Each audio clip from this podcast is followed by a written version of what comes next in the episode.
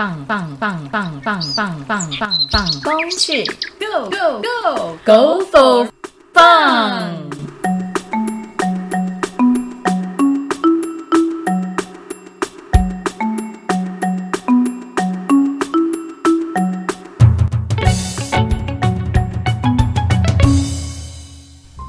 传说住在水莲米站的一对挑夫情侣 Sara 以及 Naga 为了获得双方父母的祝福，两位情侣祈求一位叫曙光的神仙帮忙。曙光神仙知道他们努力不懈的爱情故事后，为了协助他们有情人终成眷属，便在山顶种植五棵有神奇力量的榕树。只要触摸第一棵长寿树，就会长命百岁；第二棵事业树就会事业顺利；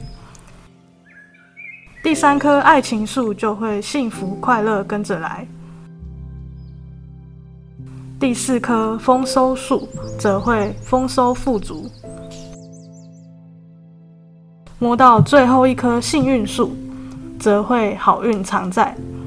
后来也因为曙光神仙的祝福，双方的父母亲也就同意他们的婚事，从此修成正果，过着幸福快乐的日子。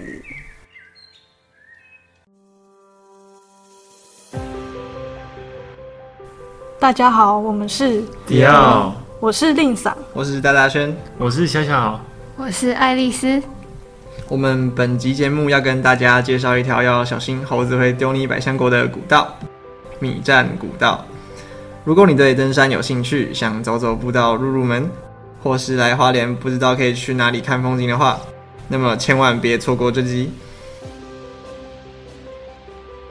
哎，开头那个故事听起来很像神话诶，那是真的还是假的？是真的有那五棵树吗？哦，那五棵树是真的有存在的。这个故事是关于阿美族始祖的传说。那关于蛇纳跟哪告他们两个的故事，各地方都有不同的说法。我们今天听到的故事是在水莲米站流传的故事。哦，原来如此。那五棵树是在哪里啊？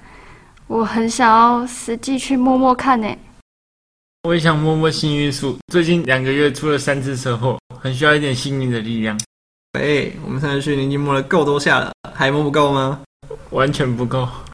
好啦，我们要先跟爱丽丝介绍一下那五棵树。那五棵树就在花莲米站古道最高的观景平台旁边。为了方便大家辨识，还有标示牌介绍那五棵老榕树。实际走到那里，你一定会认出它们的。真的。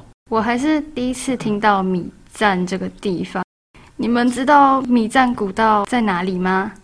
米站米站古道大约在花莲一九三县道四十二点二五 K 处，那也就是米站村。哦，好，县道一百九十三，我记起来了。虽然还是没什么概念。好，小友好，你的回答也太 GPS 吧？这是什么理工直男的发言啊？哎，讲的好像我们不同系，而且我说的很具体，这答案不错吧？不然你要怎么介绍米站古道在哪？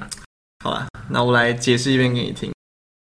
米站在花莲的寿丰乡，坐落在海岸山脉的西侧，往纵谷平原对过去的话，大概在丰田的位置。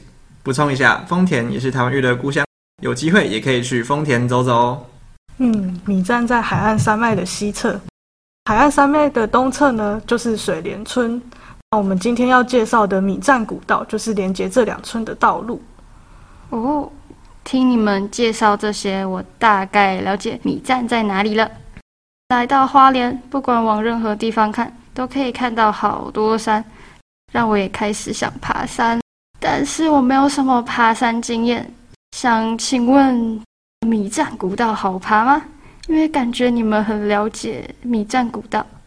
哦，米站的话。其实多走几次，你就会越来越认识那个地方了。至于好不好爬的话呢？因为我平常都有在到处乱跑，所以问我不太准。这个部分问小小好比较了解。米藏古道很简单，它海拔才四百一十五公尺，而且全长也才二点一公里。我穿拖鞋的都能轻松走完。穿什么拖鞋？我们节目在推广教育山林的知识。各位听众，爬山还是要穿适合的鞋子啊，运动鞋、登山鞋或雨鞋，保护好双脚，好好走路。听你在那边，你不是也穿拖鞋这样把它走完了？而且米站走起来也没有什么陡峭的路段，就很像散步啊。而且以前人不也都这样走完吗？嗯，这么说，我倒是不能反驳些什么。以前的人呐、可能打着赤脚也会走过来。哈，原来以前就有人在走了，是多久之前啊？多久之前哦？米站古道的历史可以从清领时期就开始，在整个台十一跟一九三县道还没有开通之前，米站的这边的挑夫他就会将盐巴、奶粉、香烟、酒这些物资运到东侧的水莲部落我们那边卖，然后水莲那边的人又会再把玉米啊、小米、香茅运回米站这里，是民生经济重要的道路。居民翻山越岭挑米过来后，则会暂时将它一站一站的放置，在渡船前往凤林、寿丰等地进行交易。这也就是米站地名的由来哦。哦，原来米站的地名是这样来的。那米站的米，若照刚刚令上说的，会从水莲挑玉米、小米过来，所以米站的米就是指小米、玉米吗？我想确认一下，因为我原本看名字还以为是米站的米是指白米耶。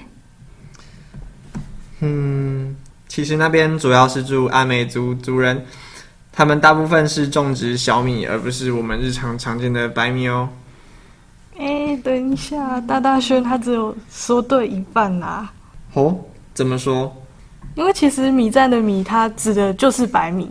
那白米这个东西是要讲到日治时期，呃，以前在这边有樟脑的公寮，然后在公寮里面就会有民工在那边生活。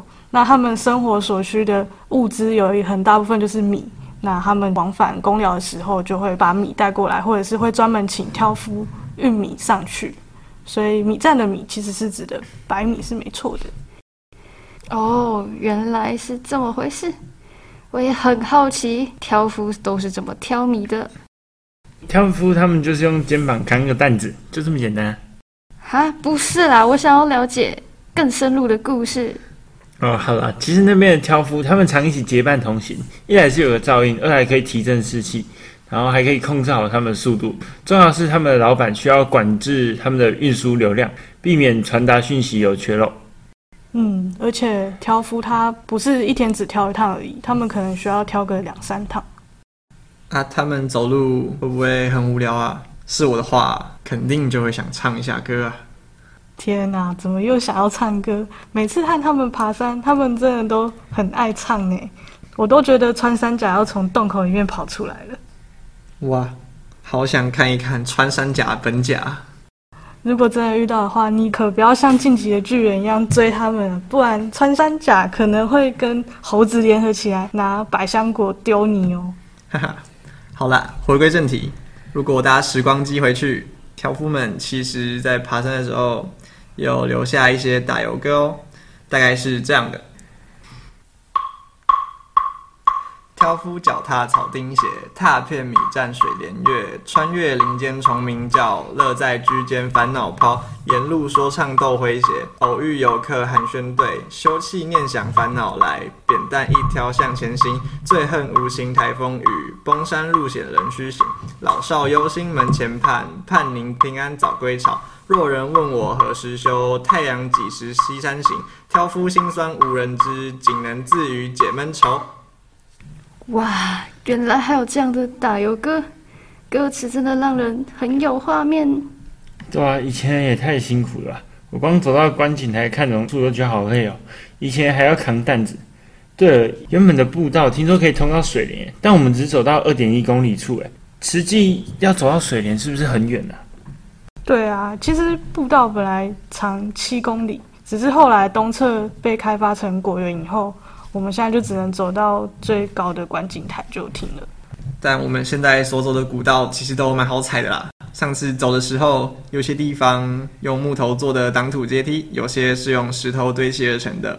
每一步走起来都让我感到非常的踏实。看看我穿的拖鞋，也可以这么安全的上山下山。哇塞，这样听起来米藏古道是蛮好走的。你说米站古道有木头、石头做的阶梯道路，听起来很自然，但感觉需要有人维护，不然木头应该维持几年就会腐烂了吧？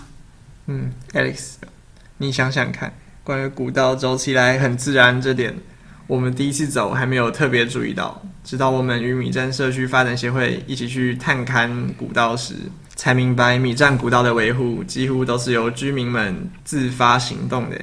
对啊，米站古道跟别的古道走起来很不一样，就是因为他们是特别选用手做步道的方式进行步道的搭建。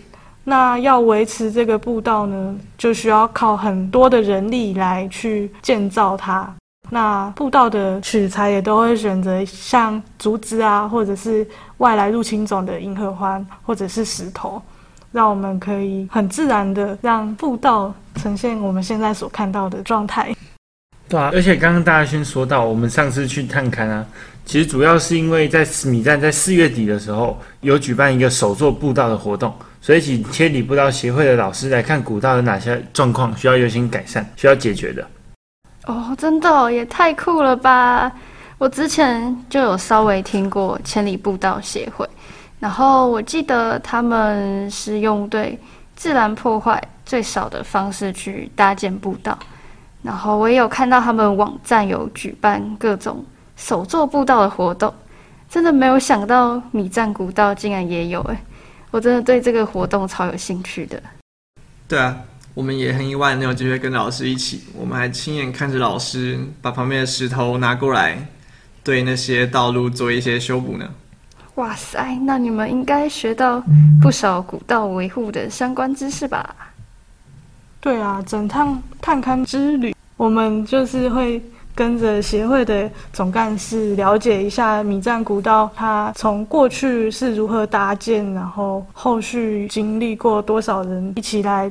做这个步道，那现在的步道呢？它又有哪些的状况需要去维护？那千里步道协会的老师他就会一边看一边提问，然后一起去想说这样子的问题要怎么去解决。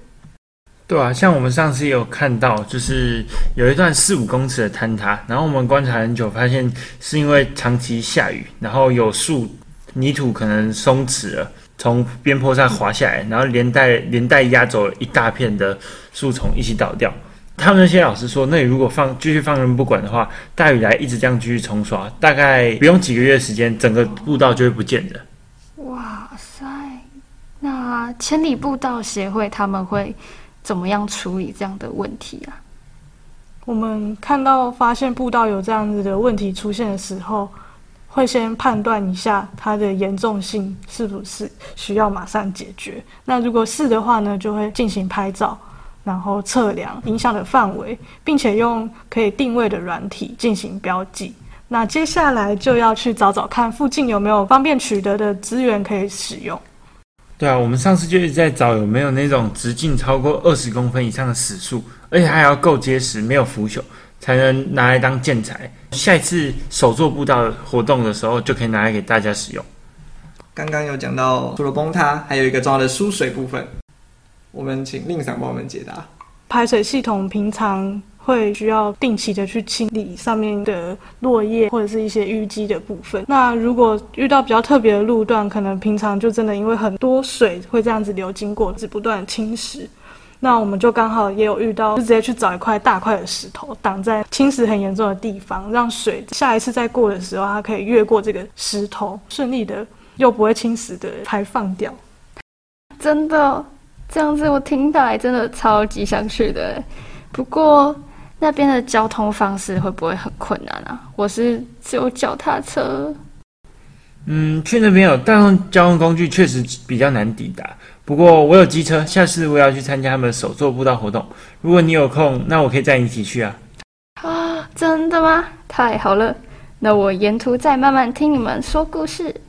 好开心，今天和听众一同认识很多米站的故事。大家听了这么多，应该也对他很有兴趣吧？我这边就来工商一下，呃，顺便帮千羽步道协会宣传一下。大家如果对这些手作步道啊，然后步道的维护啊什么的有兴趣，都可以去千里步道协会的 FB 粉丝专业去查一下哦。好的，相信大家听完我们的介绍后，是不是对迷战古道更有兴趣了一点呢？那么欢乐的时间总是过得特别快，又到时间讲拜拜。我们今天的节目差不多就到这里告一段落喽。我们是不要。各位听众，如果还有下次的话，我们下次见。